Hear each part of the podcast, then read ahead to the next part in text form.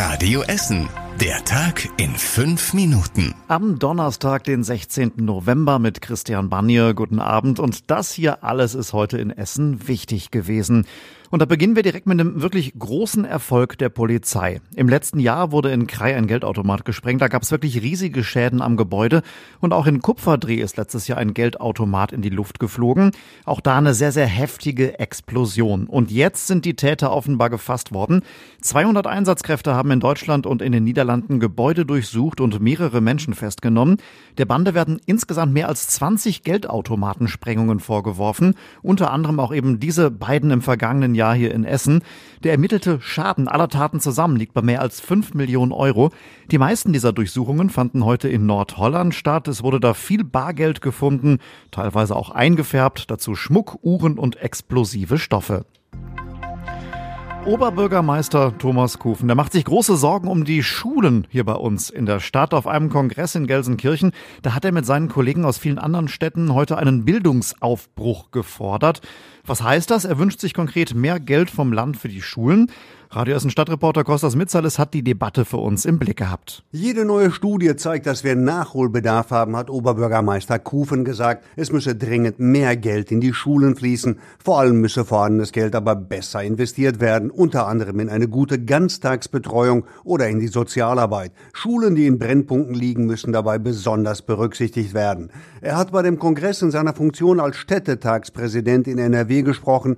Auch NRW-Schulministerin Feller war in Gelsenkirchen dabei. Das Thema sei komplex und es gehe um viel Geld, sagte sie. Man brauche Zeit.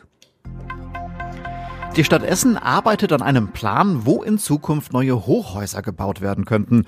Hochhäuser brauchen wenig Platz und die Fläche in Essen ist knapp. Da steht in dem Konzept drin.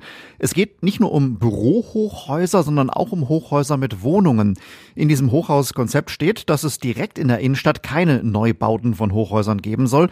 Denkbar sind sie aber im Bereich drumherum, zum Beispiel an der Uni, in der Weststadt, an der Hüssenallee oder auch an der Schützenbahn. Heute haben die Politiker in der für diesen Bereich zuständigen Bezirks Bezirksvertretung über die Frage beraten. Am Robert Schmidt Berufskolleg in Huttrop ist ein Lehrer mit Reizgas besprüht worden. Der Vorfall war vor ziemlich genau einer Woche in einem Klassenraum.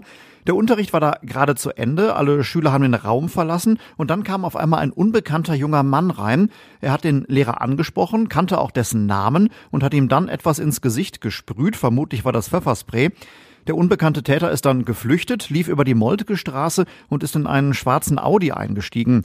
Der Angreifer soll 17 bis 18 Jahre alt sein. Eine genauere Beschreibung findet ihr auf radioessen.de. Die Polizei sucht nach Hinweisen.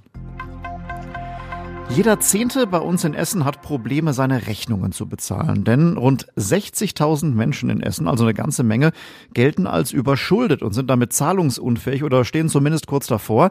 Das geht aus dem Schuldneratlas des Inkasso-Unternehmens Kreditreform hervor. Die Essener Schuldnerquote, die liegt bei 12,5 Prozent. Das ist übrigens auch ganz genau der Ruhrgebietsdurchschnitt. Die Quoten für ganz NRW und Deutschland sind aber deutlich geringer. Und auch zwischen den Essener Stadtteilen, da gibt es doch sehr auffällige Unterschiede. Besonders viele überschuldete Menschen leben rund um Frillendorf und im Ostviertel. Am wenigsten Probleme mit Schulden haben die Menschen in Heisingen. In der Rathausgalerie in der Innenstadt, da sind mehrere neue Geschäfte in Planung oder sie haben bereits eröffnet, denn heute Vormittag, da hat das Haushaltswarengeschäft Ruster aufgemacht. Da gab es einen ziemlichen Andrang, eine lange Schlange. Der Konzern aus Schweden, der ist im Moment auf Expansionskurs. Das Geschäft hier bei uns in Essen in der Rathausgalerie, das ist die erste Filiale in der Nähe hier im Ruhrgebiet. Insgesamt muss man sagen, wurde und wird viel gebaut in der Rathausgalerie. Vor gut anderthalb Jahren, da hat ja der Realmarkt geschlossen. Vor einem Jahr wurde der neue Essensbereich aufgemacht.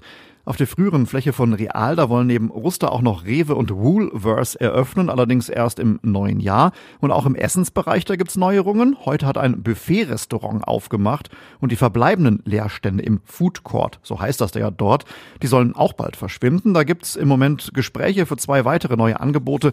Einmal geht's um vegane Gerichte und einmal um Fisch. Und das war überregional wichtig. Gute Nachrichten für alle Pendler. Der Streik bei der Bahn ist vorbei. Nach und nach fahren wieder mehr Züge. Der Streik hat 20 Stunden gedauert. Aber es könnten weitere Streikaktionen folgen. Das hat der Chef der Lokführergewerkschaft GDL schon angekündigt. Aufs Auto sind anscheinend nicht so viele umgestiegen. Die Lage auf den Straßen war heute wie an einem normalen Tag. Das hat unser Radio Essen Verkehrsmelderclub beobachtet. Und zum Schluss der Blick aufs Wetter. Die Nacht wird ziemlich frisch, es geht runter bis auf 4 Grad und es regnet nur selten. Morgen ist es dann meistens trocken, es lockert auch mal auf. Mehr als 7 Grad bekommen wir aber nicht. Und soweit die Meldungen von heute. Danke fürs Zuhören und bis morgen. Das war der Tag in fünf Minuten. Diesen und alle weiteren Radio Essen Podcasts findet ihr auf radioessen.de und überall da, wo es Podcasts gibt.